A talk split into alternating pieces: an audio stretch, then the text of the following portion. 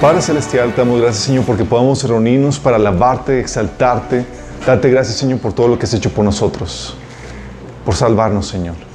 Señor, y ahora queremos que nos hables y nos ministres a través de tu palabra, que hables a través de mí con claridad, Señor, con contundencia, que fluya, Señor, esta palabra y se siembre en nuestros corazones. Quita cualquier velo del entendimiento, Señor, que pueda haber en, en nuestras vidas, Señor.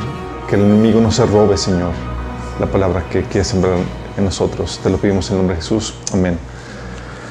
Y hoy vamos a ver, continuamos con la serie de Preparando la novia.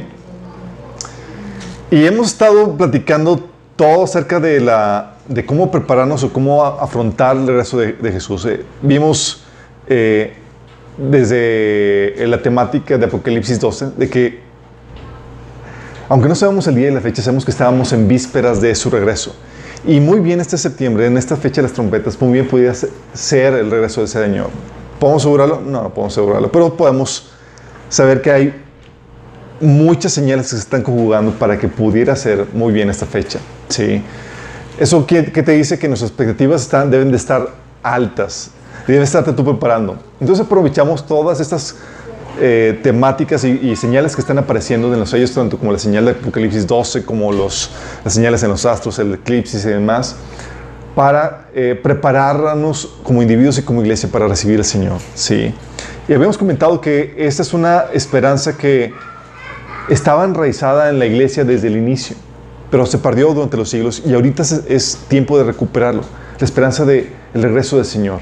Y habíamos comentado que era una esperanza que la Biblia le llama la bendita esperanza porque, porque no, vamos, no tenemos que esperar al anticristo, no tenemos que esperar al, eh, a la tribulación, sino lo primero que esperamos como hijos de Dios, como la iglesia, es que el Señor aparezca para que nos libre de la hora de prueba que vendrá sobre el mundo entero.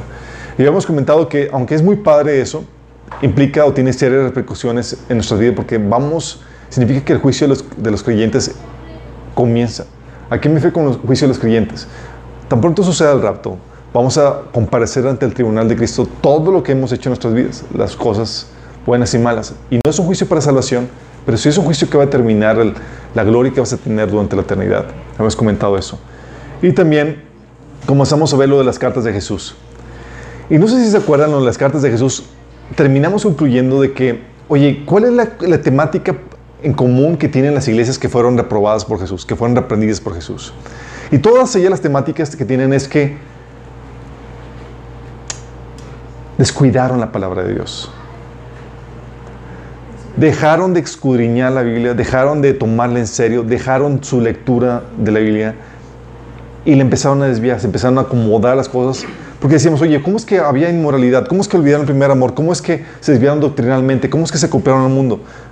La única razón que hay es simplemente no tomaron en serio la palabra. O la descuidaron, dejaron su, su lectura o dejaron de tomarla en serio o demás, pero hubo una problemática ahí en, ese sentido. Y habíamos comentado que cuando sucede el rapto, esa, esa actitud cambia. Obviamente, después de que ves que la Biblia menciona lo que va a suceder y que ves que sucede, la tomas en serio ahora sí porque la tomas. Pero también habíamos comentado que para los, la iglesia, los que estaban bien, el llamado era a la persistencia, ¿se acuerdan? Había varios pasajes que Jesús mencionaba en la iglesia de Apocalipsis. Y eso está impresionante porque nos dice, um, Apocalipsis 2.10 dice, sé fiel hasta la muerte y te daré la corona de vida. Apocalipsis 2.25, retén con firmeza lo que tienes hasta que venga. Apocalipsis 2.26, cumple mi voluntad hasta el fin. Apocalipsis 3.11, he aquí yo vengo pronto, retén lo que tienes para que ninguno tome tu corona. Eso, la, llamado era retén, retén, persiste hasta el fin, hasta el fin. dices, es llamado a la persistencia. Tú estás bien, ya reformaste y lo que hemos estado hablando estas últimas semanas, cómo reformar tu vida para que estés listo y el Señor no tenga nada que reprocharte en su venida. Y si hay algo que el Señor tenga que reprocharte, que sea porque no sabías, no porque había negligencia o falta de, de, entusiasmo de tu parte para hacerlo. Sí, pero ese tema que el Señor le da, que le dice a, a las iglesias que estaban bien, que era persiste no solamente es una temática o un llamado que el Señor hace a las iglesias de Apocalipsis, sino que es un llamado que hace a lo largo de toda la Biblia. Si tú ves desde eh, Mateo 24, 13, con lo que Jesús dice a, los, a sus discípulos, dice, más el que persevera hasta el fin, este será salvo. Y es algo muy importante porque la, la salvación, aunque es por fe, tiene el condicionante de que debes de perseverar en esa fe hasta el fin. Sí. Este 1 Corintios capítulo 5, versículo, los primeros versículos menciona Pablo de que si se mantienen firmes en el Evangelio serán salvos, si no habrán creído en vano. O sea, la persistencia es un elemento clave en esto. Pero no solamente en eso. Gálatas 6 del 8 al 10 dice, el que siempre para agradar su naturaleza pecaminosa, de esa misma naturaleza cosechará destrucción. El que siembra para agradar al Espíritu, del Espíritu cosechará vida eterna. No nos cansemos de hacer el bien, porque su debido tiempo cosecharemos si no nos damos por vencido. Por lo tanto, siempre que tengamos la oportunidad, hagamos bien a todos, y en especial a los de la familia de la fe. Entonces no se trata solamente de, de perseverar en la fe, un aspecto que se requiere para la salvación de nuestra alma, pero el Señor va más allá y dice, debes de perseverar en esas obras. ¿Para qué? Porque si bien la salvación es por fe, tu estatus y tu posición eterna depende de las obras que vas a estar haciendo aquí. Si hiciste o no las obras que Dios preparó en tu mano para ti. Sí. Y es aquí donde menciona eh, Pablo que, eh, que, debemos de perseverar. Sí. Que no nos cansemos del bien porque su debido tiempo cosecharemos y no nos damos por vencido. Hebreos 10 del 36 al 37 también menciona el tema de la, de, la, de perseverar. Dice, perseverar con paciencia es lo que necesitan ahora, que, ahora para seguir haciendo la voluntad de Dios. Entonces recibirán todo lo que Él ha prometido. Pues dentro de muy poco tiempo aquel que viene vendrá sin demorarse. Fíjate lo que dice. Dice que perseverar con paciencia es lo que necesitamos ahora para seguir haciendo la voluntad de Dios. ¿sí? Y lo dice en la mira o en la perspectiva de la venida del Señor. Lucas 12, 35 al 36 dice, están vestidos listos para servir y mantengan las lámparas encendidas. Más adelante dice, puede ser que llegue a la mitad de la noche o durante la madrugada, pero cualquiera que sea la hora a la que llegue, recompensar a los siervos que estén preparados habla de una situación de no solamente perseverar en las acciones, sino perseverar en, en estar alertas. Sí. Lucas 12, del 43 al 44 dice, Dichoso el siervo cuyo Señor al regresar lo encuentre cumpliendo con su deber. Le aseguro que lo pondrá a cargo de todos sus bienes. Entonces la Biblia dice muy enfáticamente, ok, ¿tú estás bien? Perfecto. ¿Les ha tocado ver, conocer episodios de cristianos en los que comienzan muy entusiastas, uno o dos años y después llega el declive. ¿Les ha tocado? Casi todo el mundo No todo el miedito dices, oye, pero ¿cómo le hago entonces? O sea, ¿puedo ser yo uno de ellos? Y yo he visto cristianos súper fervientes, súper entregados y de repente ya eh, con el ánimo decaído, ya no haciendo las obras que hacían en el inicio, habían perdido el primer amor dices, ¿qué fue lo que pasó? Y la pregunta aquí es, ¿qué hago yo para evitarlo? ¿Qué haces? ¿Sí? Y es aquí donde vamos a ver, ok, ¿qué es lo que ocasiona que uno claudique la carrera? ¿Qué es lo que, lo que ocasiona que dejemos de perseverar como cristianos en esto, en la fe, en las obras que el Señor puso hacer? Y eso es muy importante porque con este llamado que estamos haciendo de que preparémonos para venir al Señor, me da un gozo tremendo ver a muchos de ustedes ya sirviendo, compartiendo, haciendo cosas que antes no hacían. Sí. Ay, viene el Señor y que me... O sea, no quieren perderse muchos de ustedes la recompensa que el Señor tiene preparado para ustedes y eso es genial. Sí. Pero mi preocupación no solamente es que tengan ese auge, ese entusiasmo, esa consagración, esas obras, sino que las mantengan hasta el regreso. Dices, ah, pues dos semanillas más en lo que falta porque el Señor regresa. No, pero si no regresa este, este septiembre, ¿cuánto más vas a aguantar? ¿Sí? No queremos que sea una llamarada de petate lo que tienes. Sí, queremos que, que sea algo permanente hasta que, hasta el final, cuando el Señor venga, sea este año o sea más adelante. Sí, que te pesque y que tengas ya el hábito, la condición. Y es aquí donde dicen que la carrera cristiana no es una carrera de velocidad, sino de permanencia. Sí. Y es aquí donde queremos ver qué es lo que ocasiona que, que la gente claudique, que baje su entusiasmo. Y vamos a ver qué soluciones nos ha dado Dios para atacar esos aspectos. ¿Sí? ¿Quieren saber qué es lo que... Sí. Sí. ok. Vamos a ver qué son los factores que llevan a la gente a, claudicar, a dejar de persistir. Sí. Uno de los primeros factores que, que, pude detectar aquí, ¿saben qué es? Es el desgaste, el cansancio. ¿Les ha tocado? Oye, ¿estás trabajando exhaustivamente para el Señor y tal cosa? ¿O apenas estás comenzando y sientes ahí los estragos del cansancio? No creo que voy a aguantar aquí más tiempo. De pronto, Señor. Pero muchos ya, ya están viviendo los, los estragos del desgaste. Sí.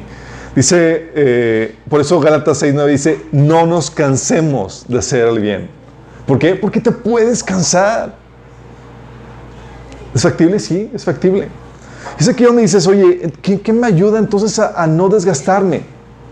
A no cansarme. ¿Qué antídoto, Señor, ha puesto a mí en ese sentido? Miren, esto es algo muy importante porque todos en algún punto lo hemos vivido, especialmente cuando violentamos algunos principios. Yo recuerdo situaciones en mi vida donde sí he llegado, Señor, ya. Sí, donde me siento cansado y desgastado. Eh, pero luego, Señor, revitaliza mis fuerzas y me ayuda a volver a emprender el vuelo. Sí. Dice Isaías 40 del 29 al 31, Él da esfuerzo al cansado y multiplica las fuerzas a los que no tienen ningunas. Los muchachos se fatigan y se cansan, los jóvenes flaquean y caen, pero los que esperan a Jehová tendrán nuevas fuerzas. Levantarán las alas como las águilas, correrán y no se cansarán caminarán y no se fatigarán. Wow. ¿Tú quieres esta fuerza? Sí. Se puede obtener esta fuerza. Sí. Primero, ¿sabes qué es lo que ayuda? Lo que te ayuda a, recuperarte del cansancio. Algo muy sencillo. Tener tiempos de refrigerio en la presencia de Dios. Tu tiempo devocional tu tiempo que dediques para estar en la presencia de Dios, para disfrutarlo a Él, tiempo que dediques para orar, descargarte, platicar tus problemáticas, tus situaciones, tiempo que dediques para leer la Biblia. Sí. Es un tiempo de refrigerio. Alimenta tu alma, la lectura de la Biblia, que dice, no solo pan vivirá el hombre, sino que... ¿Comes todos los días? ¿Y tu espíritu? también necesita comida. Sí. Y cuando no, comes te desgastas y te cansas así. ¿Te has, sentido el desgaste físico cuando no estás comiendo? A mí me pasa. El tiempo devocional es necesario para, para poder recuperar esas, esas fuerzas. Cuando vimos el tema de la, oración, habías comentado de que hay dos tipos de oraciones. Una oración intercesora, que es oración de, de, trabajo, donde te desgastas, donde estás intercediendo por alguien más. Y otra oración donde es de disfrutar tú y Dios disfrutas su presencia, disfrutas a Él, te, te deleitas en Él. Y es lo que, Señor, es lo que, es lo que te ayuda a recuperar las fuerzas.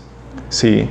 Dice Salmo 90, 14, sacíanos cada mañana con tu amor inagotable, para que cantemos de alegría hasta el final de nuestra vida.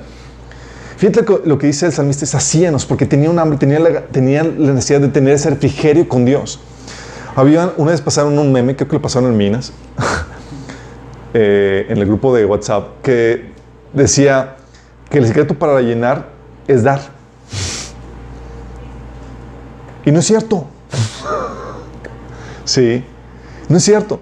Tú das y, te, vives a los demás y te desgastas. El secreto para llenar es recibir. Sencillo, ¿no? Sí, y tiene sentido porque tú vas y llenas tu copa de Dios, ok, y ahora sí sales para poder dar. El dar, el ministrar, orar por otros, el, ayudar a otras personas en su camino cristiano va a desgastarte. Y tú necesitas llenar eso y lo haces en la presencia con Dios. Entonces, el secreto para poder sobrellevar el desgaste que tienes es, Señor, sacíame, lléname con tu amor. Sí. Pasar ese tiempo de refrigerio que te ayuda a recuperar las fuerzas, las energías. Lucas 15, del 5 al 16, ves cómo Jesús aplicaba esto. Oye, ¿tenía chamba Jesús? Exhaustivamente trabajaba Jesús. ¿Sí? Aún incluso trabajaba los sábados. O sea, pues decía, tengo tres años y tengo que terminar el trabajo en tres años. Es que se más adelante. Pero aún así se daba tiempos de refrigerio donde sabes que ya, basta. Y se apartaba. Fíjate lo que dice Lucas 5 del 15 al 16. Sin embargo, la fama de Jesús se extendía cada vez más, de modo que acudían a él multitudes para oírlo y para que sanara sus enfermedades. Fíjate que no dice uno que otro. Sí, dice multitudes. Y sin embargo, ¿qué decía Jesús? Dice, él por su parte solía retirarse a lugares solitarios para orar. Necesitaba un break. ¿sí? Por más que, que te guste tener a la gente, ministrar, estar con ellas, llega un punto donde dices, ya, te engentas. ¿Cómo dices? Engentas, te engentas. ya, por favor. Sí, necesitas tu tiempo de estar a solas con Dios, recuperar fuerzas, recuperar energías. Y eso hacía Jesús. En medio de todo ese trabajo con la multitud de gentes, se apartaba. Tenía ese hábito. ¿Sí? ¿Qué hace Dios? Eh, se cumple lo que dice Isaías 40, 29 cuando tiene su tiempo con él. Dice que los que esperan a Jehová, ¿sí? cuando esperas en su presencia, cuando esperas a Él, el Señor renueva tus fuerzas, te da refrigerio. ¿sí? Y obviamente a eso tienes que combinarle con los tiempos de descanso. No te la bañes. ¿Sí? Tienes que entender que tu cuerpo necesita descansar. Tú ves que Dios estableció el principio de seis días trabajó Dios y el séptimo día descansó. ¿sí? Puso la, y lo que el te enseña es que hay en nosotros la necesidad de descansar. Recuerdo a un, a un pastor, creo que fue Roger Bulco el que lo, compartió esto, que él trabajaba incluso, o sea, todos los días, incluso el sábado ¿no? y el domingo, o sea, no, no tenía día de descanso. Y él comenta que llegó a un desgaste, a quemarse tanto con el trabajo que, que empezó a odiar lo que él más amaba, que era compartir la palabra, el, el ministrar la, la, palabra de Dios y demás. decía, llegó un momento donde ya lo odiaba. Y la razón por la que llegó a eso de desgaste era porque no estaba respetando sus tiempos de descanso, no tenía tiempo para descansar. Sí. Marcos 6:31 te habla de cómo Jesús incluso ve por tu desgaste físico.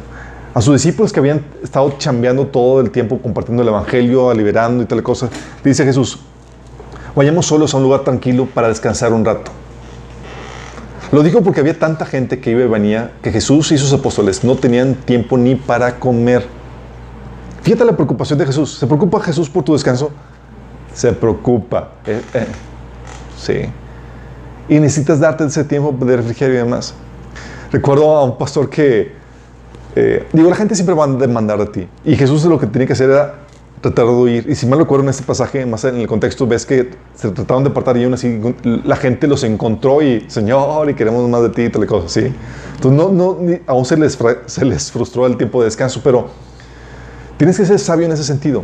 Un pastor que estaba, por no tener sus tiempos de descanso, recuerdo, nos estaba platicando que su esposa estaba sintiendo eso porque no tenía tiempo de convivencia y de recreación con su familia y su familia lo extrañaba, sus hijos y su esposa. Entonces él dijo, ¿sabes qué? Voy a ya darme mi tiempo. A partir de esta hora voy a descansar y voy a estar con familia, voy a sí, agarrar fuerzas con, con, con, familia. Y justamente cuando ya estaban teniendo la cena familiar para donde iba a descansar y demás, le habla un, uno de miembros de su iglesia, pastor, dice, eh, estoy muy mal y, necesito que venga a mi casa porque me voy a suicidar. Justamente cuando lo iba a hacer así, y cuando yo iba a dedicar tiempo para descansar, dice, oye, se va a suicidar, ¿qué haces? Y él, inspirado por el Espíritu Santo, le dijo, ¿te puedes suicidar mañana? dice, ok, bueno, mañana hablamos.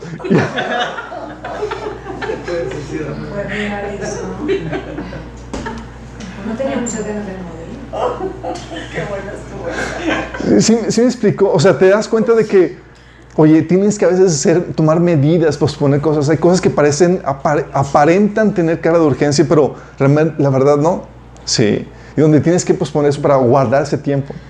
Ahora, hay gente que se la pasa descansando sin hacer nada. Digo, en esos casos ya, digo, ponte a chambear. Sí, son hablando de cuando ya no tienes tiempo de descanso. Tienes que guardar respetar eso. Porque lo requieres para fortalecerte. Sí. Entonces, oye, el desgaste, ¿hay solución? Sí. Tu tiempo devocional y guardar tiempos de descanso, donde puedas recuperar energías. tu tiempo devocional donde, puedas tener un tiempo de refrigerio en la presencia de Dios para recuperar el ánimo y la energía para poder continuar. Sí. Ok, segundo punto que te lleva a claudicar la carrera. Segundo punto es el que aparece en Mateo 13, 22, que son los afanes de esta vida. Dice, hablando de la semilla que cayó en tres pinos, dice, este es el que oye la palabra, pero el afán de este siglo, o sea, las preocupaciones de esta vida y el engaño de riquezas ahogan la palabra y se hace infructuosa. O sea, esta es una persona que continúa en la fe, pero no en las obras. Va a llegar de panzazo. Sí, si es que tuvo una fe genuina. Y dices, oye, ¿por qué no continuó? ¿Qué fue lo que pasó? Y aquí te menciona dos razones. Primera es los afanes de esta vida, es decir, las preocupaciones de esta vida. Los afanes de este siglo, como dice la Reina Valera. ¿Has tenido situaciones donde has tenido serias preocupaciones por las situaciones que vives en tu familia, en tu trabajo y demás? Situaciones incluso que hasta te quita el sueño. "Ah". ¿te ha tocado? Dice, no te da tiempo para pensar las cosas de Dios porque estás así, mira, ocupa la mente todo este asunto. Estás, "Ah, ¿cómo debe ser esto? ¿Cómo debe ser otro? Yo recuerdo situaciones donde, pues en trabajo y en la vida día te cuentas con estas problemáticas. Oye, problemática de que, oye, no alcanzo dinero para esto, no alcanzo... Luego problemáticas que salen así que son como bombas de tiempo que, que, que permite Satanás, Dios a Satanás arrojarte. Recuerdo situaciones donde me hablan de, de la compañía de seguros y dicen eh, que estamos metidos en un problema y que nos iban a cancelar la clave por una situación que alguien había hecho en nuestra contra. Oye, el estrés, la preocupación, o sea, ocuparte en las cosas de Dios te, te se hacen a un lado. ¿Se acuerdan cuando los discípulos estaban afanados por, eh, porque no tenían suficiente alimento? Jesús estaba hablándoles un tema espiritual acá, una revelación acá impresionante que, oye, tengo cuidado con la levadura de los fariseos y demás. Y ellos, ¿sabes cómo lo, lo estaban interpretando? Ah, es que lo dijeron porque nos trajimos comida. ¿Y cómo ser? Porque cuando estás con los afanes de este mundo, te olvidas de los, de los asuntos de Dios. ¿Les ha tocado? Yo soy realmente lo único que... Te olvidas. Sí, entonces, ¿qué hace? Es que te roban la atención y te dice, "At- aten- a- atiéndeme, atiéndeme. Y está uh, lidiando con eso.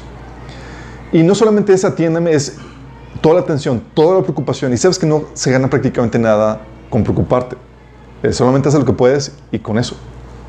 Pero hoy tienes, en- yo con esa problemática, me iba a casar la clave y estaba eh, la clave ante la compañía de seguros y estaba obviamente preocupado y tal cosa hasta que dije, ¿sabes qué? Ya, vamos a poner cartas en el asunto. Tengo muchas cosas que hacer para el Señor y no me puedo quitar en eso.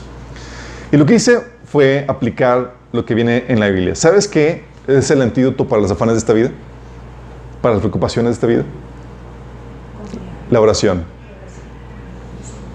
Dice Filipenses 4, de 6 a 8, dice, por nada estéis afanosos, sino sean conocidas vuestras peticiones delante de Dios en- con toda oración, ruego y acción de gracias. Fíjate la, la- la orden de, de- de Pablo. No dice, no te, no dice, te recomiendo que no es por nada estéis afanosos. ¿Sí? No se gana nada con preocuparse. Las cosas que puedes hacer tú, las haces. Nada más asegúrate que las estás haciendo. Sí. Y las que están fuera de tu capacidad le corresponden a Dios y es donde pones el asunto en oración. Fíjate lo que dice. Sean conocidas vuestras peticiones delante de Dios con toda oración, ruego y con acción de gracias. Cuando habla de acción de gracias, está hablando de hacerlo con fe, sabiendo que Dios contestó la oración, oyó la oración y le está contestando. Por eso se da con acción de gracias. Es una oración con fe. Dice, y la consecuencia de esto, ¿sabes qué pasa? Cuando pones esa petición con eh, eh, en oración y con fe, dice, y la paz de Dios que sobrepasa todo entendimiento, guardará vuestros corazones y vuestros pensamientos en Cristo Jesús. Oh, ¿Qué pasa? La paz llega y dice, guarda tus corazones y tus pensamientos en Cristo Jesús. ¿La guarda de qué? De este afán, de esta ansiedad, de esta preocupación que te está quitando la paz. Entonces, ¿cuál es el antídoto ante los afanes de la vida? La oración con fe. Con toda oración, ruego y súplica. Sí. Y hay situaciones donde, oye, en ese episodio de, en donde me metí con, en problemas con la compañía de seguros, ah, llegué delante de Dios, estaba, recuerdo, en la oficina, y nada más dije, Señor, me presento delante de ti ante esta situación y te ruego que juzgues, Señor, eso y que ayudes a intervenir en eso. una sencilla oración y ya me aboqué mis asuntos. No había mucho que podía hacer, ni con preocupación ni nada. A los cuantos días, después de, hacerlo cardíaco, sí, todo el asunto, el veredicto a mi favor. Fue como que, luego me dice la persona de, la compañía de seguros, es increíble, nunca había, nunca había pasado esto antes. O sea, a todos anteriormente era darle cuellos a, a, los agentes. Sí. Pero sabía que Dios había contestado la oración y no tenía ya nada que preocuparme, nada que hacer más que hacer lo que estaba en mi parte. Pero lo que pasa, si no hay una oración hecha con fe, tú sigues llevando las cargas y sigues pensando, sigues maquinando y, te desgastas. Y no hay más que puedas hacer. Sí, lo que es, más allá de lo que ya estás haciendo. ¿Y qué hace? El Señor quiere hablarte cosas, quiere decirte, oye, hay tal necesidad que quiero que atiendas, quiero eh, que vayas, a, hagas esto, o quiere darte una revelación y no escuches nada porque estás con la ansiedad. Así como los discípulos con Jesús. Jesús diciéndoles, guárdense la levadura de los fariseos. Ay, es que no trajimos pan. Sí. Estaban afanados. Claro que están afanados. ¿Y cómo lo estaban interpretando? No, pues estaban interpretando lo de su afán porque era su centro de atención. Entonces, su tiempo de oración, ¿sí? Si se cuenta cómo vuelve al devocional. Porque tu devocional es donde descargas esos tiempos, esas problemáticas que vives, donde con fe presentas tus oraciones delante del Señor y dejas ahí tus cargas. Entonces, oración y la fe. ¿La fe en qué? A la respuesta de la oración y a las promesas de Dios. Tú puedes apoyarte y saber que eh, descansar en las promesas que el Señor ha dado para tu vida. Y cuando hablo de fe, Santiago 1 del 6 al 7 menciona y te aclara lo importante que es la fe para esto. Dice, pero pida con fe, no dudando nada, porque el que duda es semejante a la onda del mar que es arrastrada por el viento y echada de una parte a otra. No piense pues que quien tal haga, recibirá cosa alguna del Señor. Fíjate lo que dice, es con fe. Y hay veces en las que sinceramente no sabes si Dios va a contestar o no. Pero tienes que saber y tener la confianza de que Dios escuchó tu oración y que Él va a contestar de acuerdo a su voluntad por amor a ti. O sea, aún en medio de la situación, no sé si sea la voluntad de Dios, no sé si va a contestar o no a, favor o no a esta situación, puedes descansar en Él porque sabes que si tú estás orando, vas a, el Señor va a escuchar la oración y Él va a atenderla de acuerdo a su propósito. Lo que sabe que es mejor para tu vida. Y en eso ya te da descanso. Sí. Y con fe en las, promesas de Dios, Mateo 6:33 dice, busquen primeramente el reino de Dios y su justicia y todas estas cosas les serán añadidas. Y en el contexto está hablando Jesús de todos los afanes que tiene la gente de que voy a comer, que voy a vestir, que va a pasar esto. Y Jesús dice, eh, eh, eh, dice, los paganos corren tras estas cosas, pero tu Padre Celestial sabe que ocupas todas ellas. Y el Señor te dice, si te ocupas de mis cosas, todo va a venir por añadidura. Y sabes que es una promesa. Entonces, ¿qué hacen las promesas de Dios? Hay, así como estas y muchas otras promesas, lo que hacen las promesas de Dios es que vienen a traer paz porque puedes descansar en ellas. Puedes confiar en que Dios va a cumplir su palabra. Sí. Si no hay fe en ese sentido, vas a estar afanado y te van a robar la atención y vas a estar corriendo como corre la gente de este mundo, que no tiene esperanza. ¿Sí? Entonces tenemos, oye, las afanas de esta vida. Entonces, el antídoto que el Señor nos da para esto es la oración, tu tiempo devocional donde tú expones tus peticiones y la fe. ¿La fe en qué? En que la oración va a ser escuchada y atendida por Dios y también la fe en las promesas de Dios. Tercer punto. ¿Qué más te, te lleva a claudicar la carrera? El engaño de las riquezas.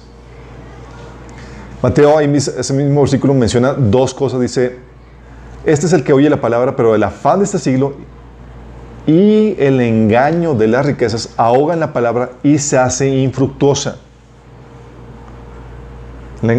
Una cosa son los afanes, las preocupaciones, donde estás en un punto de supervivencia. Y otra cosa es cuando quieres llegar a la opulencia. Sí. Son dos tentaciones muy fuertes. ¿Qué es lo que ¿Qué antídoto, Señor, nos da ante esto? Pero tienes que entender que es uno de los puntos más engañosos, sutiles. Porque tú puedes ser cristiano en toda la fachada y ser un idólatra que ama las cosas de este mundo. Vas a la iglesia, oras, tienes toda la fachada, pero tu corazón está mal. Así como la iglesia de la Odisea que habíamos comentado, que se quería rica, que no necesitaba nada más, y era una pobre, ciega, desnuda, sí, miserable. Eso hay un punto muy delicado, porque es un asunto del corazón. ¿Cómo estás y por qué estás trabajando? ¿Cuál es la motivación? Y hay mucha gente que tiene la motivación de hacerse rico, de conseguir los éxitos de este mundo, las cosas de este mundo. ¿Y qué es lo que sucede? ¿Cuál es el, eh, ¿Por qué la gente busca esto? La gente busca esto, eh, cae en el engaño de las riquezas, y la Biblia le llama engaño de las riquezas por una sencilla razón. Porque les promete satisfacción y no lo van a encontrar. Les, les promete felicidad y no lo van a encontrar. Estaba viendo en la mañana un video de los que, en un canal de YouTube que seguimos que se llama Jason. Y estaba comentando acerca de, de la, crisis de depresión que se, que se, da hoy en día, de cómo artistas famosos y demás están, están en una severa crisis. Y mencionan la crítica ahí, mencionan los, las noticias, porque fueron, ha sido, él corta noticias de varias eh, publicaciones y las pega y hace su video de que tras esa fachada de esos artistas de, de glamour, de gozo, de alegría, de felicidad, se encuentran de éxito, se encuentran vidas miserables. Y está comentando también el, otro caso de una señora y su familia que ganaron la lotería, 300 y cacho millones de, dólares. Y dice, sus hijas cayeron en drogadicción, divorcio, y, y comenta la señora, ¿cómo quisiera haber roto el billete de lotería antes de haber cobrado? Sí, porque lo que hace esto, el mundo te dice, la riqueza te va a dar la felicidad. Y Jesús te dice, es un engaño. ¿Y sabes lo que haces con esa, con esa, con esa paradigma que el mundo te ofrece? Lo que pasa es que, como ya hemos comentado, el hombre tiene un vacío emocional que solamente Dios puede llenar. Y el mundo te dice, lo vas a llenar de esta forma, con las riquezas, teniendo este glamour, esta fama y esto. Luego ves este tipo de reportajes que te comento y dices, en la torre, son cisternas rotas, no llenan, no hacían. Por eso dice, primera Juan, primera Juan 2.15, no amen al mundo ni nada de lo que hay en él. Si alguien ama al mundo, no tiene el amor del Padre. ¿A qué se refiere con esto que no tiene el amor del Padre? Su vaso está vacío. Y como su vaso está vacío, está tratando de llenar esa necesidad emocional con el mundo las cosas, la riqueza, la fama, todas esas cuestiones. ¿Cuál es el antídoto? El antídoto sigue siendo el que hemos estado repitiendo, tu tiempo devocional. ¿Se acuerdan? Salmo 90, 14. Sacíanos cada mañana con tu amor inagotable. ¿Cada qué? Mañana. Todos los días. Tu alma, tu espíritu necesita saciedad, la necesita. Si no tienes tus tiempos devocionales, seguramente vas a estar supliendo tus necesidades emocionales, tu saciedad, con las cosas del mundo. Van a ser las rotas. Todo lo que el Señor te dice, oye, para que no caigas en el engaño de riquezas, primero, sacíate mí. Porque esa hambre la vas a buscar satisfacer de una u otra forma.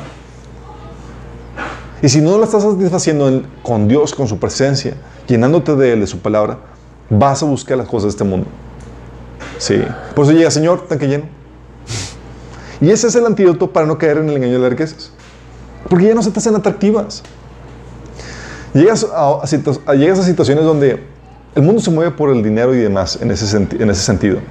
Recuerdo el trabajo con, como gente seguros cuando recién comenzaba, los promotores con los que trabajaba me decían, oye, ahí está bono, ahí está cosa que tienes que conseguir. Y estaba a punto de conseguirlo, pero yo tenía que dedicar parte de mi trabajo a otros asuntos. Me decía, ¿qué no te, no te motiva a ganarte el bono? yo no. Entonces, ¿por qué estás haciendo eso? Porque tengo, porque sí me puso a hacer esto, pero tengo otras cosas que hacer. ¿Sí? Ya no te mueven, ya no, ya no persigues la zanahoria. Persigue la voluntad de Dios en tu vida más que nada, porque estás saciado. ¿Sí? Y eso es lo que Dios quiere para ti. Entonces, ¿qué te libra de esto? Tu tiempo devocional, ¿sí? Para poder, para que puedas eh, sentir esa saciedad y no lo, que dice, lo que te dice Juan 1 Juan 2.15 es que si tienes el amor de, Dios en ti, no vas a amar las cosas de este mundo. No vas a querer en este engaño. Eso por un lado. Y por otro lado, conocimiento escatológico. ¿Cómo que conocimiento escatológico? Suena así medio palabrota dominguera. Es conocimiento de profecías del fin, de la segunda venida, de lo que se está por suceder. ¿Por qué es importante esto? Colosenses 3, del 1 al 3 dice, Ya que han resucitado con Cristo, busquen las cosas de arriba, donde está Cristo sentado a la derecha de Dios. Concentren su atención en las cosas de arriba, no en las de la tierra, pues ustedes han muerto y su vida está escondida con Cristo en Dios. Entonces, aquí dice, ya que estás en Cristo, busca las cosas de arriba, no las de la tierra. Pero como mucha gente tiene, la mayoría de los cristianos tienen poco conocimiento acerca de lo que está por suceder, de lo que hay arriba, pues no se imagina nada. Que busco las cosas de arriba, que... Y no se imaginan nada, así literalmente. De hecho, cuando terminamos el taller de escatología, cuando ya vimos a detalle qué es lo que el Señor tiene preparado para nosotros, la, la, tremenda gloria y la tremenda herencia que tiene preparado para nosotros, algo que me han dicho la retroalimentación que me han dado es, al terminar el taller de escatología o de profecías del fin, lo que resultó es que ya tengo una meta por la cual vivir. Porque cuando no tienes una meta en los cielos, cuando no visualizas lo que puedes conseguir en Cristo Jesús, no te queda otra cosa más que vivir por ambiciones terrenales. Porque no sabes qué ambiciones puedes conseguir celestiales. ¿Sí me explico? Por eso es importante qué es lo que el Señor tiene preparado para ti, qué puedes conseguir. Por eso el Señor dice que hagas tesoros en el cielo. ¿Puedes hacer tesoros? Sí. ¿Cuáles tesoros? Te invito a que abundes en el tema de la, que estudies el tema de, de, escatología o de profecías del fin. Está en la página de Minas para que veas a detalle la, tremenda herencia que tenemos en Cristo Jesús. La gloriosa herencia. Por la cual vale la pena sacrificar la riqueza de este mundo. Por la cual vale la pena poder vivir para Dios en completa devoción.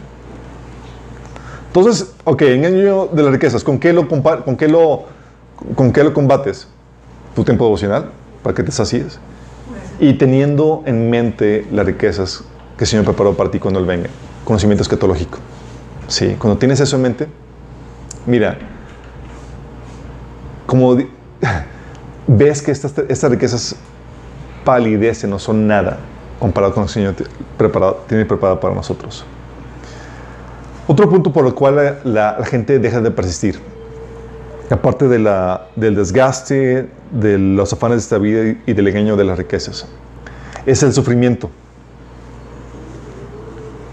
Sufrimiento. Dice Mateo 13:21, de la semilla que dura poco por tener poca raíz. Al venir la aflicción o la persecución por causa de la palabra, se malogra o se marchita, no persiste. ¿Les ha tocado los episodios en donde cristianos que fueron heridos o que vivieron una situación difícil en su matrimonio, en su trabajo, o que no recibieron lo que esperaban de Dios y se malograron, no continuaron, no perseveraron, o su fe decayó por situaciones que vivieron difíciles. Sufrimiento es uno de los elementos que ah, lleva o que utiliza el enemigo para, para hacer que los cristianos dejen de persistir en esta carrera. Sí. Recuerdo a un cristiano que apenas, apenas estaba comenzando su carrera, se recién convirtió y creo que, si me acuerdo, lo despidieron del trabajo, su camioneta chocó, eh, eh, pérdida total, eh, empezó a haber problemas, y, un montón. Dice, si esto significa seguir a Cristo, mejor me voy al mundo.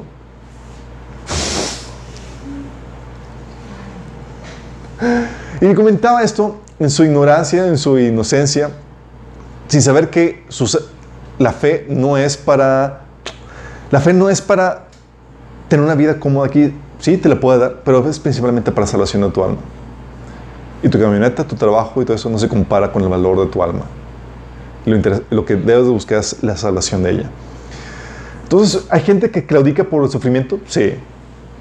Ahí tenemos una lista de oración a un montón de personas que se han enfriado, que se han apartado de Dios por, la mayoría, situaciones de heridas, de sufrimientos que vivieron en su vida.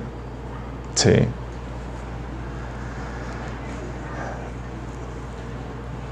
¿Qué antídoto Señor nos da para eso? Su consuelo. Sí. El consuelo de Dios te ayuda a lidiar con las tribulaciones y dificultades que tienes.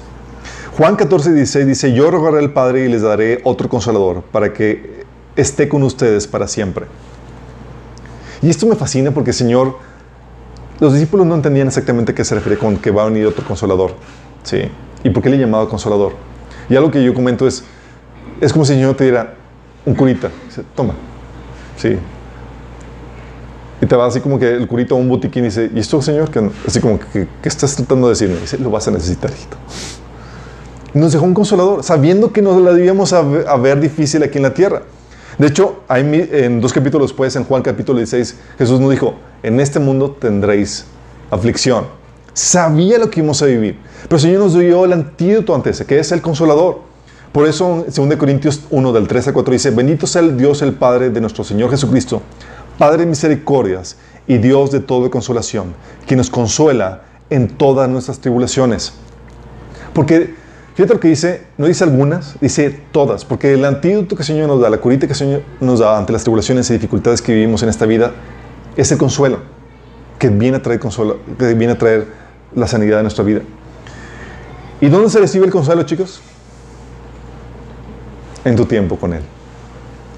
Tu tiempo donde te descargas, tu tiempo donde estás platicando con el Señor, te estás desahogando, donde el Señor te ministra por medio de su palabra, por medio de su espíritu y te trae ese consuelo.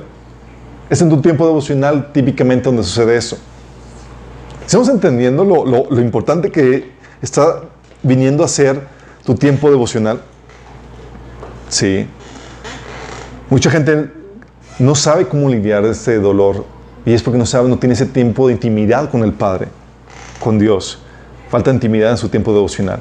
Pero también algo que te, lleva a la gente que no solamente es la falta de consuelo, la falta de sanidad en su corazón, sino la falta de información y conocimiento hacia, hacia el tema del, del sufrimiento. La mayoría de los cristianos no le hayan sentido ni propósito ni esperanza al sufrimiento que están viviendo. Y eso es la receta para que claudiquen en algún punto. De hecho, ¿sabes cómo los apóstoles compartían el Evangelio? Compartían el Evangelio y les advertían, los vacunaban. Sí, vas a padecer persecución. O sea, es posible que por tu fe te vaya a ir mal. Imagínate que la forma de compartir el Evangelio. Nada que ver cómo se predica hoy en día. De que sí va, que el Señor tiene un plan glorioso y te va a ir súper bien y tal cosa. Eh, les advertía, te va a ir mal. De hecho, Primera Tesalonicenses 3, 4, ves como Pablo les decía, pues cuando estábamos con ustedes les advertíamos que íbamos a padecer sufrimientos. Y así sucedió. Pablo estuvo con la iglesia de Tesalonicenses tres semanas. Entre esas tres semanas vio escatología, todo lo que va a suceder, la esperanza bendita, y también vio lo, las dificultades que iban a enfrentarse en esta vida. Estamos viendo el taller de mente renovada y estamos entre semana los martes y estamos justamente tocando ese tema, la razón y el porqué del sufrimiento. Es un tema muy importante porque si no puedes claudicar la fe. Sí. Juan 16.1, Jesús hizo lo mismo con los apóstoles. Capítulo 15 y capítulo 16 habla de la persecución que iba a venir sobre los apóstoles. Sí de cómo los iban a, el mundo a aborrecer y cómo los iban a echar de la sinagoga y aún iba a llegar el momento en que cualquiera que los mate pensarían que rinden un servicio a Dios. Y luego Jesús les dice, Juan 16.1, les he dicho estas cosas para que no abandonen su fe. ¿What? ¿Han escuchado el dicho, guerra avisada no mata soldado? Es decir, te lo advierto para que no abandones la fe. Pero a muchos no se les advierte nada, ni se les promete una falsamente una vida sin problemáticas y todo glamorosa y que va a ir bien y que van a prosperar y nada que ver. Y muchos no reciben eso y por causa de no recibir lo que falsamente les prometieron, claudican de su fe. Doctrina de la prosperidad. Doctrina de la prosperidad, exactamente. Según Corintios 4, 17 al 18, ves la perspectiva que Pablo tenía acerca del sufrimiento, la esperanza que tenía. Dice, porque esta leve tribulación momentánea y te invito a que leas el capítulo completo. Tú lees y tú no le ves ninguna, ningún grado de levedad a este asunto. Le ves fuerte este asunto. Y ves 1 Corintios y dices lo que pasaba por y dices, en la torre, ese tipo está fuera de sí. ¿Cómo le llama leve? sí. Esta leve tribulación momentánea produce en nosotros cada vez más excelente y eterno peso de gloria no mirando nosotros las cosas que se ven, sino las que no se ven, pues las cosas que se ven son temporales, pero las que no se ven son eternas. La esperanza, tenía esperanza en medio de sufrimiento, sabía que producía gloria. Sí. 1 Corintios 15, 19 dice, y si nuestra esperanza en Cristo solo es para esta vida, somos los más dignos de lástima de todo el mundo. ¿Por qué? Porque la esperanza de la fe cristiana va más allá de esta vida. Y muchas veces por causa de la fe cristiana vas a padecer situaciones difíciles y problemáticas. Asperezas, dolor, sufrimiento. Por eso me dice Pablo, si la esperanza que tienes en tu vida cristiana es solamente vivir cómodamente y vivir bien aquí, eres de los más miserables porque la fe cristiana no te promete eso. por eso mucha gente claudica por causa del sufrimiento, porque tiene una esperanza de vivir o mejorar su vida ahorita y no la, obtener una mejor vida cuando viene. Entonces, por entender el propósito, la esperanza y la razón del sufrimiento, gente dice bye bye la fe cristiana. Y no aguantan. Sí. De hecho, nuestra función como pastores es prepararte para que sobrelleves el, sufrimiento, lo aguantes victoriosamente y no claudiques la fe. Y que ese sufrimiento obre para tu bien. Y que en medio de sufrimiento Dios desata su propósito y puedes ver el consuelo y la gloria de Dios en medio de ello. Sí. Y conozco varios de ustedes aquí y sé que se la han visto en muchas situaciones muy difíciles. Y puedo decir con alegría que han podido sobrellevar el sufrimiento y que no han claudicado la fe. Pero tienes que estar siempre alerta. Y la situación de victoria que tú has vivido en medio de tus sufrimientos para llevar a, ayudar a otros, porque muchos sí claudican la, la carrera. No persisten al final porque les está yendo mal. Y están así por. ¿Cómo le dicen? ¿Colgar la toalla o colgar.? Tirar, la toalla, no colgarla. Eso es lo que decía mi mamá. Cuelga la toalla. Sí. Todo sufrimiento, que es. El antídoto, el antídoto que el Señor nos da es consuelo e información y conocimiento para entender el sentido, propósito y esperanza en medio del sufrimiento. ¿Va? El otro, razón por la cual la gente claudica en la carrera, falta de ánimo, el desánimo. ¿Te has sentido alguna vez con desánimo por situaciones que estás haciendo que no funcionan, no ves resultados, no entienden cuando la estás compartiendo así es cabezones, no, y no ves ningún resultado en medio de situación y dices, ¿qué rollo? Sí. La falta de ánimo es algo que todos llegamos a pasar. El Señor nos ha dado varios antídotos para poder lidiar con eso. ¿Sabes cuál es uno de los antídotos que el Señor nos da para, para combatir la falta de, ánimo, la falta de desánimo, la falta... Sí, para combatir el desánimo. Uno es el congregarse. ¿Sabes tú que el congregarse combate el desánimo? Pues bueno, depende de qué iglesia vayas. Yo no sé dónde dices que... ¿A qué me refiero con, con, que combate el desánimo? Fíjate lo que dice Hebreos 10 del 24 al 25. Procurémonos los unos a los otros a fin de estimularnos al amor y a las buenas obras hay veces donde te sientes desanimado, donde dices, no puedo, o ya no quiero, etc. Y lo que hace congregarte es que te estimula. Ves a otros sirviendo, ves a otros haciendo cosas y dices, oh", o ves que te animan y te exhortan a que, a que lo hagas, a que continúes, a que no flaquees. Eso es lo que produce. Dice, no dejando de congregarnos como acostumbran hacerlos algunos, sino animamos, animémonos unos a otros. Y con mayor razón, ahora que vemos que aquel día se acerca. ¿Sabes lo que hace la congregación? Es uno de los propósitos por los cuales nos reunimos aquí es para animarnos. ¿Por qué? Porque el caminar es pesado, el caminar cristiano es pesado y necesitamos ayuda. Y no solamente necesitamos ayuda que las porras de, eh, bien, hazlo, síguele, echando ganas y demás, sino el ver lo que Dios está haciendo a través de otras personas o el don que tú tienes. Sí, eso es lo que ayuda. ¿Te ha tocado situación donde estás todo aguitadillo y demás y llegas ahí y de repente el testimonio de otro hermano te anima? Y dices, ¿O te ha tocado que estás con una situación donde eh, estás desanimado porque no estás sirviendo al Señor o, no tienes el, humor para servir al Señor, pero de repente ves lo que el Señor está haciendo a través de otra persona y te prendes y dices, oh". ¿Qué es lo que ocasiona? Eso es lo que ocasiona el congregarse. De hecho, hay gente que tiene el don de animar, de animar gente, el don de porrista. Romanos 12, 8 dice, si tu don consiste en animar a otros, anímalos. Hay gente que tiene el don de coscorrón, así de, te, llamo, te voy a jalar las orejas y te voy a llamar. De hecho, tenemos una persona aquí en la iglesia que su don era muy marcado, el don de la exhortación. Entonces, cuando te invitaba a comer, sabías que había algo que quería tratar contigo y que te iba a exhortar y dices, oh, no, yo me invito a comer.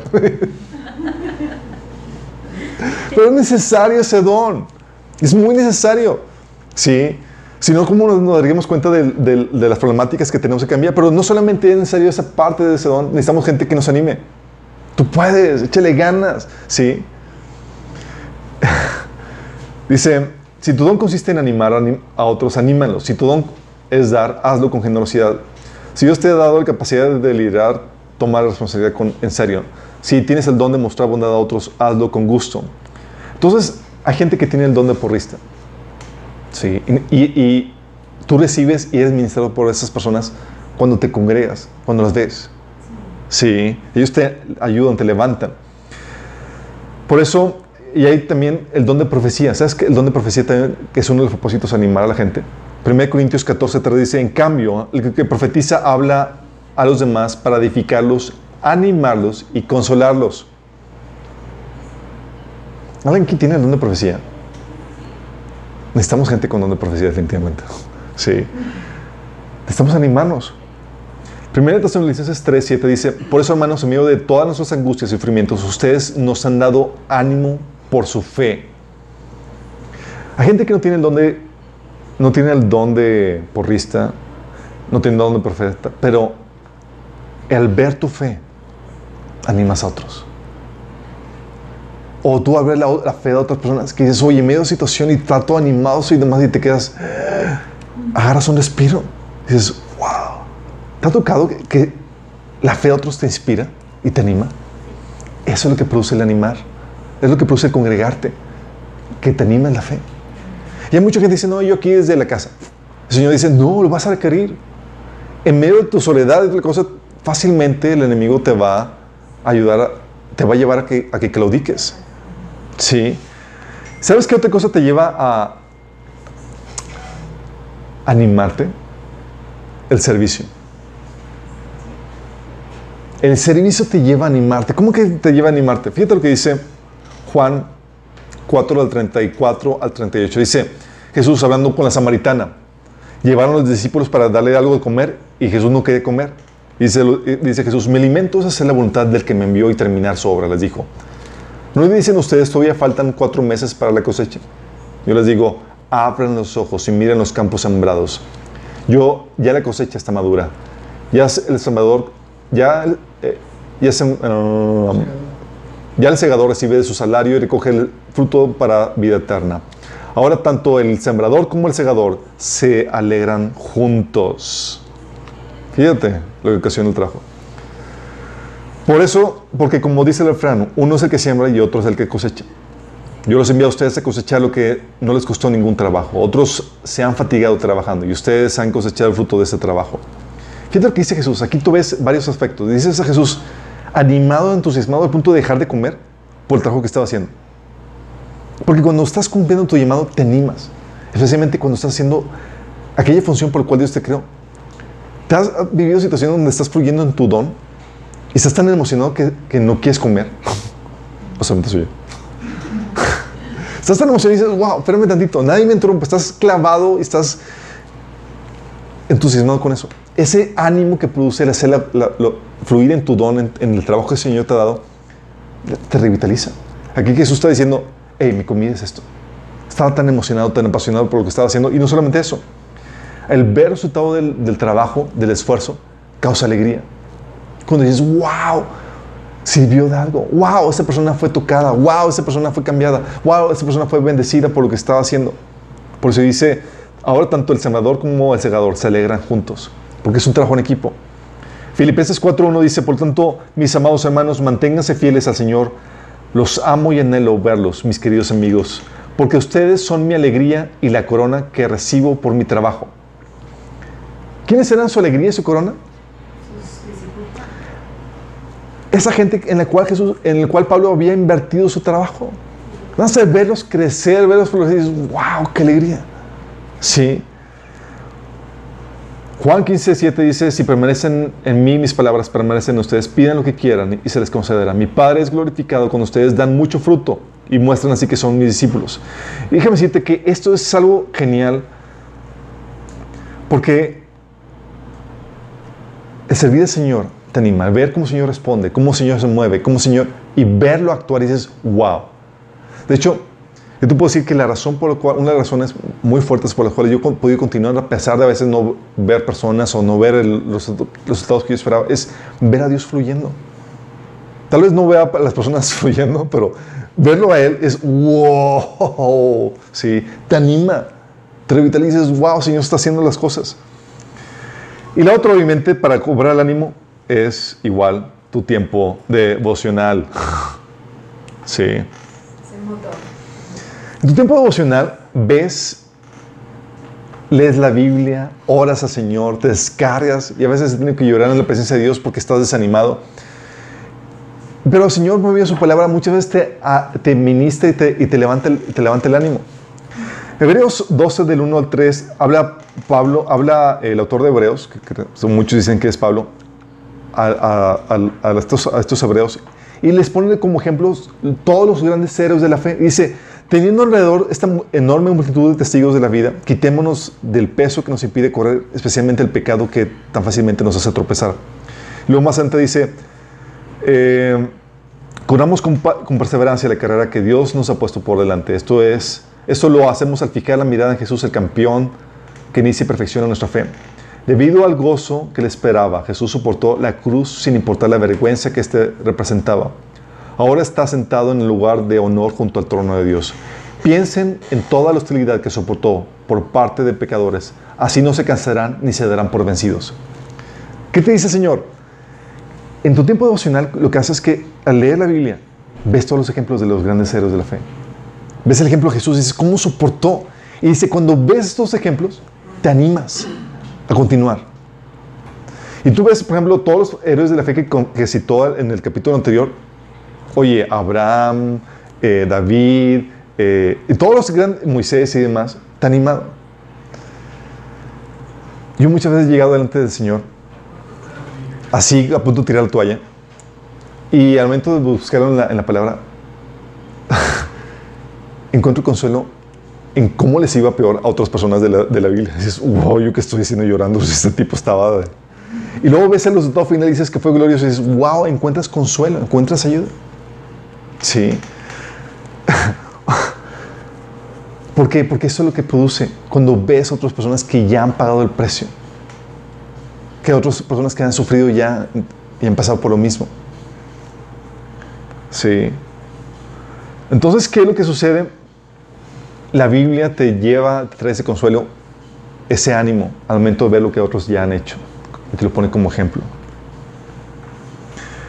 Y por último, es el, el pecado, lo que te lleva a claudicar. ¿Sí?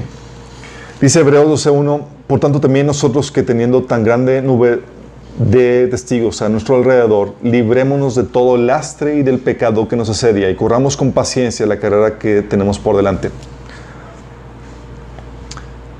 ¿Saben qué es el lastre? Lastre. No escuchar, es un lastre, que incluso hasta como insulto. Un lastre es aquello que es un peso innecesario. Sí.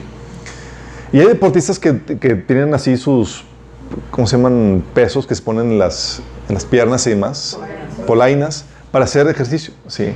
Pero si es una carrera larga duración, eh, tú quieres correr ligero y a mí son las carreras de largo, de largo eh, kilometraje donde van con super chorcitos y van con, con camisetas y dices, ¿por qué? O sea, estos exhibicionistas y decorosos. No, pero ¿sabes por qué? Es porque llega un punto donde quieres ir lo más ligero posible para aguantar más.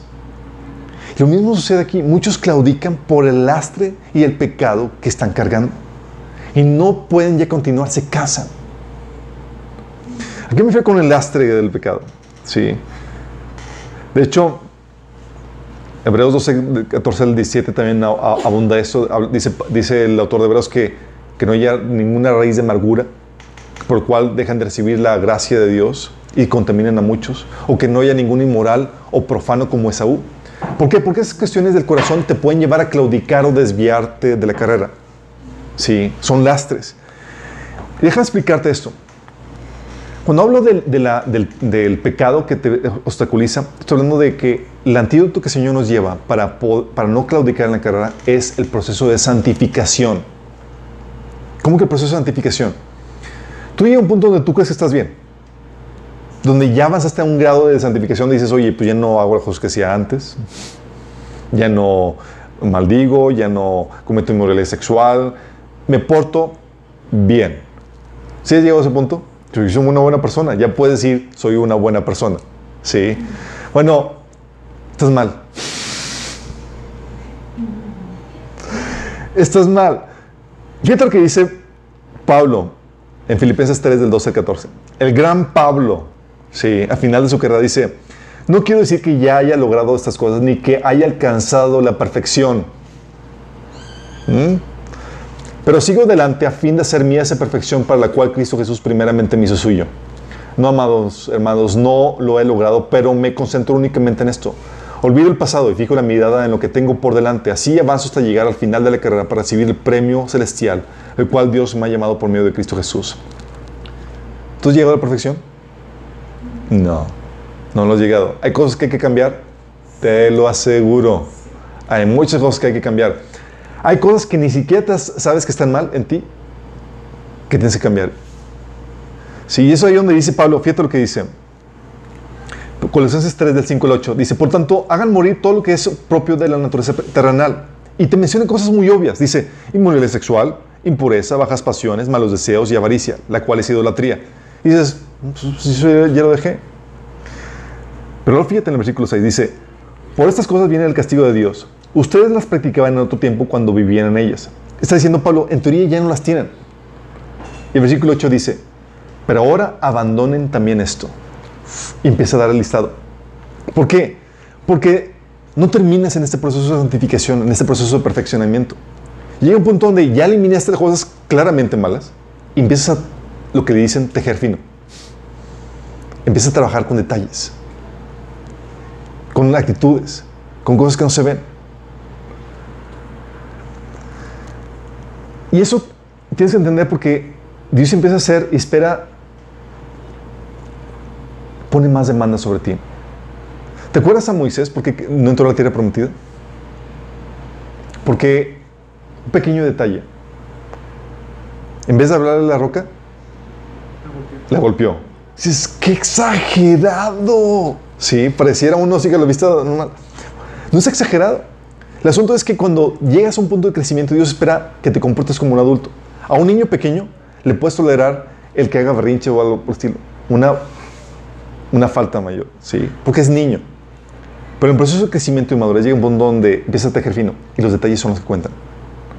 Y en el caso de Moisés, ya habiendo caminado con el Señor 40 años, y habiendo conocido demás, esperaba que el Señor trabajara en esos detalles y va a demandar ese tipo de cosas y no se te van a pasar, sobrepasar, no te va a, Señor, permitir que detallitos en tu vida. Y dices, ah, qué exagerado. No, es que ya no eres un niño espiritual. Señor ya quiere que crezcas y que sigas avanzando en el perfeccionamiento. No, el Señor lo que te dice es que no te quedes estancado. Sí. Dice Pablo, 1 Pedro 1 del 10 al 12, hablando de cómo de crecer en, el, en, en la fe. Dice, y habla de todas las cualidades que debes seguir añadiendo y perfeccionando dice, porque estas cualidades, si abundan en ustedes, los harán crecer en el conocimiento de nuestro Señor Jesucristo y evitarán que sean inútiles e improductivos. Si hacen estas cosas, no caerán jamás y se les abrirán de par en par las puertas del reino eterno de nuestro Señor y Salvador Jesucristo. La razón por la cual mucha gente claudica es porque pensaron que ya habían llegado y estaban bien en su camino cristiano. Dejaron de renovar su mente, separaron eso, dejaron de sanar sus heridas, y me encuentro, me he encontrado a cristianos de años claudicando. Comenzaron muy bien, estaban animados y demás, pero ¿sabes por qué claudicaron? Porque llegó un punto donde pararon su proceso, no sanaron sus heridas. Y las heridas que debían haber sanado tiempo atrás, ocasionó que se desviaron. O no renovaron su mente, o no avanzaron en ese proceso de santificación, o no cerraron otras puertas.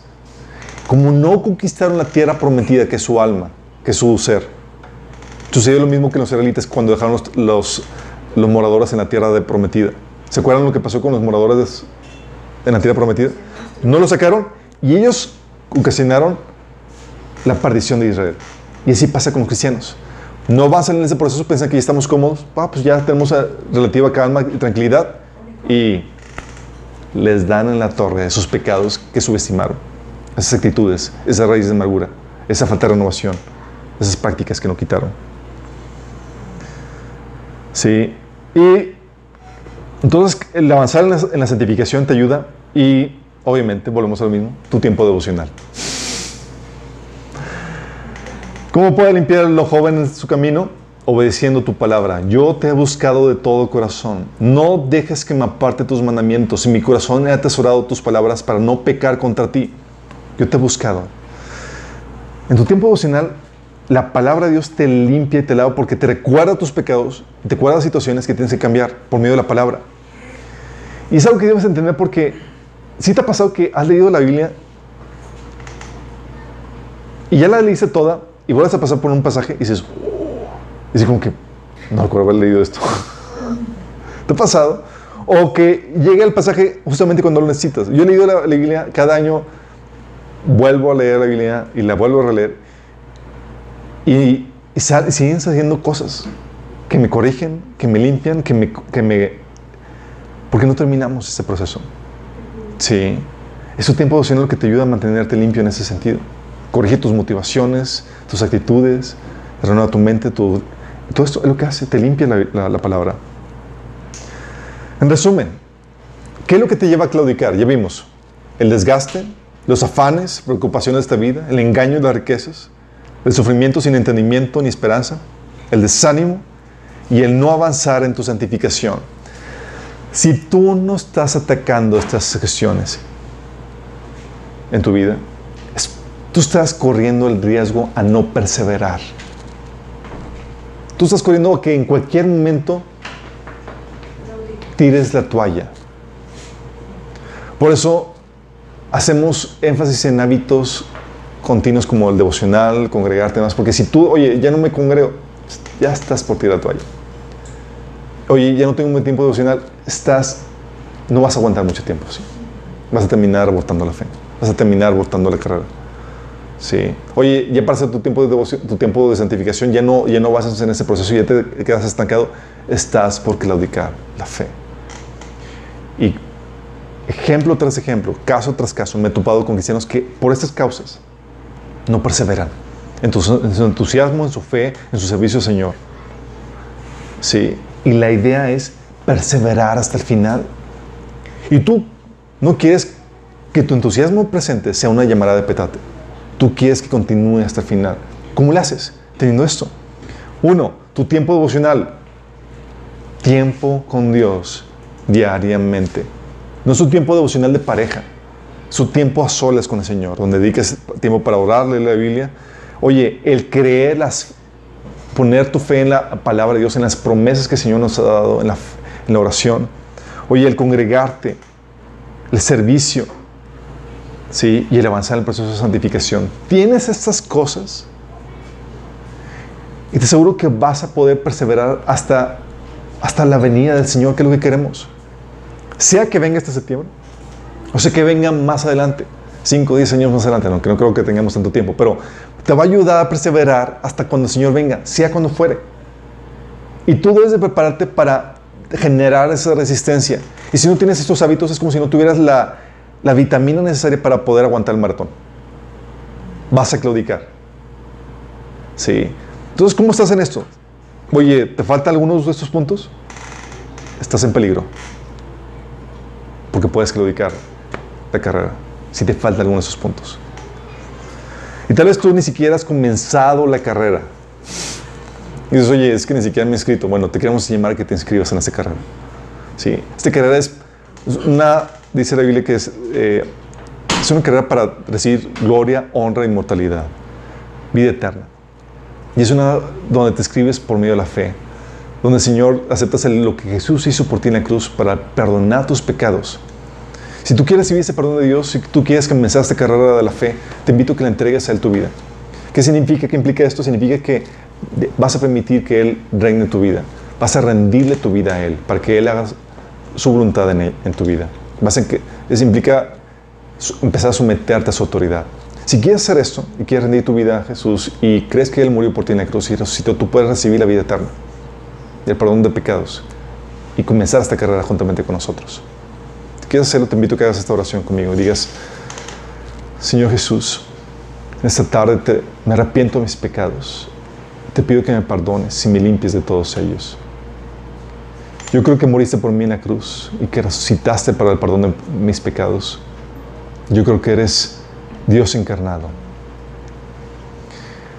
Y hoy te acepto como mi Señor y mi Salvador. Si hiciste esta oración desde el comienzo, si genuinamente te arrepentiste, va a manifestarse en dos cosas básicas. Vas a comenzar a leer la Biblia y empezar a obedecer lo que viene ahí. Y vas a empezar a congregarte.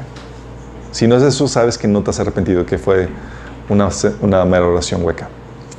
Los que estamos aquí, ¿cómo andamos? Tenemos todos los checklists. No quiero que ninguno de los que estemos aquí claudique. Que todos los que estemos aquí podamos estar delante del Señor, irreprensibles hasta la venida del Señor. Oramos. Padre Celestial, damos tanta gracias, Señor, porque tú nos haces el llamado para persistir hasta el final, Señor. Pero no solamente nos haces el llamado, Señor Jesús, sino que nos das las herramientas para poder lograrlo, Señor. Queremos, Señor, que nos ayudes en nuestra debilidad. Que podamos, Señor, aplicar todas esas herramientas para que podamos eliminar cualquier riesgo al fracaso en esta carrera de la fe. Queremos, Señor, presentarnos delante de ti, Señor, y que podamos ayudarnos unos a otros, animarnos en esta carrera, Señor. Cuando vemos que estamos flaqueando, que podamos animarnos mutuamente, para que podamos estar todos juntos, Señor, presentes delante de ti en ese gran día, Señor, cuando te veremos cara a cara. Te lo pedimos, Señor, en nombre de Jesús. Amén.